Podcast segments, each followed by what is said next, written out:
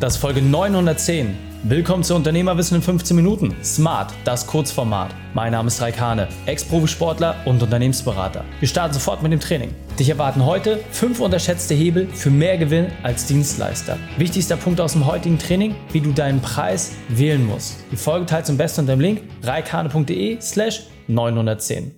Hallo und schön, dass du wieder dabei bist. Gerade als Dienstleister ist die Preisfindung ja immer wieder so ein sensibles Thema, weil du hast ja keinen klassischen Wareneinsatz außer Zeit und Ressourcen. Und da den richtigen Preispunkt zu finden, ist meistens gar nicht so einfach. Viel zu häufig sehen wir gerade bei unseren Teilnehmern, wenn sie starten, dass die Preise dramatisch zu gering sind, was sehr, sehr viele Folgeprobleme aufwirft. Und wenn du jetzt wissen willst, wie du schaffst, deine Preise richtig zu strukturieren und vor allem dafür zu sorgen, dass du rentabel damit bist, dann solltest du jetzt dranbleiben.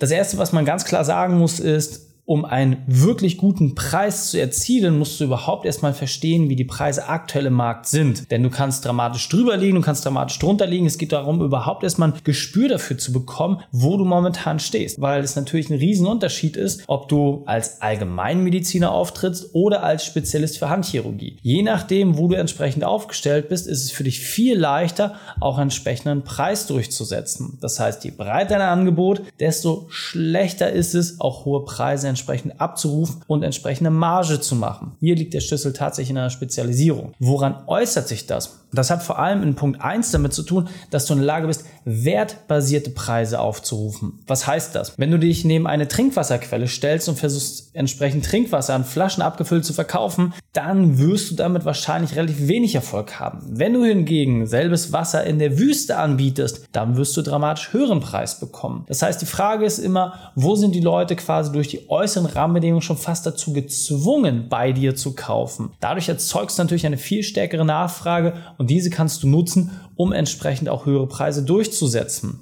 Und du kannst es auch einfach mal anschauen. Solche Sachen haben auch immer ihre Halbwertszeit. Negativbeispiel, Lebensmittel. Ja, wenn du zum Bäcker gehst und dir dort irgendwie ein Brot holen willst, dann kostet das, keine Ahnung, 5, 6, 7 Euro und dann hast du dieses Brot. So, abends wird das Brot zum selben Preis angeboten wie vormittags. Wenn es aber dann abends aus dem Regal genommen wird, weil es nicht mehr frisch ist, dann hat es faktisch keinen Wert mehr und wird entsorgt, dann wird daraus Biogas gemacht oder es kommt an die Tafel oder was auch immer. Das heißt, der Wert ist auch dramatisch an den Zeitpunkt geknüpft. Jetzt ist natürlich die Sache, dass du mit deiner Leistung immer schauen musst, wie schaffst du es, den Wert entsprechend zu kommunizieren und auch an den richtigen Zeitpunkt zu kommen, wo dieser Wert auch entsprechend gerechtfertigt werden kann. Das heißt, wertbasierte Preissetzung, das ist extrem wichtig. Ganz, ganz wichtig auch die Qualifizierung deiner Interessenten und Kunden. Wenn du immer nur Bestellung annimmst und sagst, ja, jeder kann bei mir alles machen, bap, bap, bap, bap, immer Vollgas, Vollgas, Vollgas, Vollgas, wird das zwei Dinge zur Folge haben. Erstens, deine Spezialisierung geht komplett kaputt und du hast volle Auftragsbücher. Zweitens,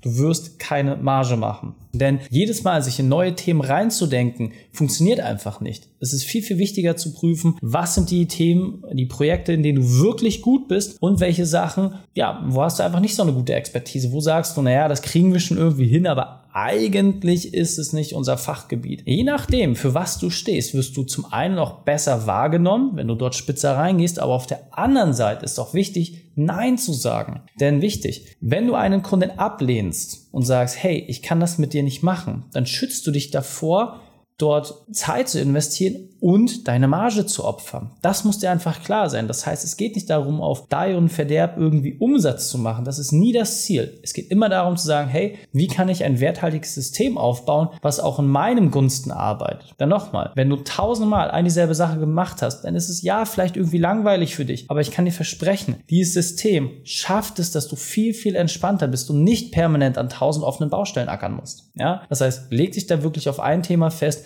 geh dort sehr, sehr tief rein und dann wird es dir viel, viel leichter fallen, dort auch entsprechend die Power zu organisieren und damit auch ganz klar zu sagen, nein, diese Kunden passen einfach nicht zu uns. Was natürlich auch sehr wichtig ist und was den allermeisten irgendwie nicht klar ist, du brauchst ein skalierbares Angebot. Was heißt das? Du musst es aufdrehen können und wenn du jetzt oben mehr ins Marketing reinwirfst, dass du 10, 100 oder 1000 Kunden gleichzeitig genauso betreuen kannst, wie die fünf, mit denen du jetzt vielleicht unterwegs bist. Wenn das nicht gegeben ist, dann wirst du auch automatisch im Marketing immer vorsichtig sein und mit dem Bremspedal auf harten Anschlag fahren, weil du immer denkst, naja, wenn ich jetzt zu viel Marketing mache, wenn ich zu viel Werbung mache, wenn ich zu sehr in den Verkauf gehe, dann kann ich es gar nicht abarbeiten. Naja, damit limitierst du dich ja per se schon. Macht also gar keinen Sinn. Egal in welcher Dienstleistung du unterwegs bist, es ist absolut möglich, jedes Angebot so zu gestalten, dass es wie ein Fließband läuft. Absolut jedes Angebot. Vertrau mir. Jedes Angebot ist so aufrechenbar und entsprechend gestaltbar. Deswegen ist die große Bitte an dich. Wenn du merkst, hey, ich habe da sowieso schon Grenzen eingebaut. Lass uns das gemeinsam anschauen. Lass uns das auf den Prüfstand stellen. Das hat wahrscheinlich nur was mit fehlender Erfahrung zu tun. Denn in jeder Abarbeitung, egal wie hochkomplex die Dinge sind, und glaub mir, wir haben schon wirklich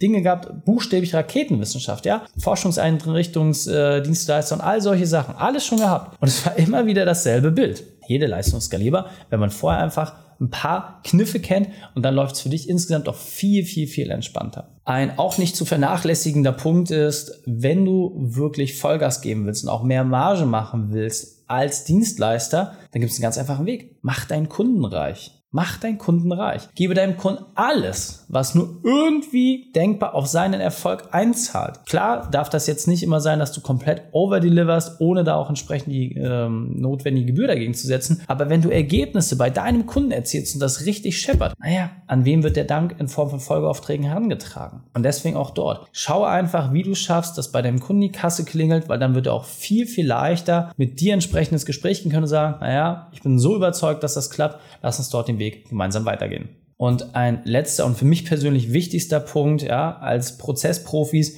alles muss systematisiert werden. Wirklich alles. Egal egal in welchem Bereich, mach dir die Mühe, an deinem Unternehmen zu schrauben, dort wirklich reinzugehen, weil es hat zum einen mit deinem Gewinn zu tun, aber zum anderen auch mit deiner persönlichen Arbeitszeit. Wenn du weißt, wie du dir gewisse Dinge strukturieren musst, wie du entsprechend Prozesse schaffst und die Sachen auch wirklich systematisierst, dann wird dein Leben als Unternehmer dramatisch leichter werden. Wachstum wird dir viel leichter fallen. Ja, du wirst viele Dinge überhaupt erst sehen und entdecken, weil du jetzt die Zeit und die Ruhe hast und nicht permanent im Taskgeschäft eingebunden bist. Das heißt, wenn du wirklich ein stabiles Unternehmen aufbauen willst, willst, dann musst du sogar alles systematisieren. Es führt kein Weg daran vorbei. Und je weniger dein Unternehmen systematisiert ist, desto eher siehst du es auf dem Stundenkonto, was du momentan als Unternehmer abreißen musst. Das waren, denke ich mal, fünf sehr, sehr wertvolle Punkte für dich. Du kannst einfach mal prüfen, welcher gerade bei dir da das größte Gefühl auslöst, welcher Punkt bei dir dafür sorgt, dass du sagst, hm, da muss ich wirklich mal ran. Und wenn du sagst, hey, ich will das endlich lösen, ich habe keine Lust mehr, das drei, fünf Jahre irgendwie alleine zu machen, sondern ich will es kurz und knackig on point haben, dann lass uns das einmal anschauen. Geh auf reikane.de slash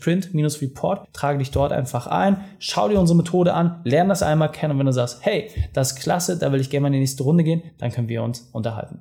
Die Shownotes dieser Folge findest du unter reikane.de slash 910. Alle Links und Inhalte habe ich dort zum Nachlesen noch einmal aufbereitet. Danke, dass du die Zeit mit verbracht hast. Das Training ist jetzt vorbei. Jetzt liegt es an dir. Und damit viel Spaß bei der Umsetzung.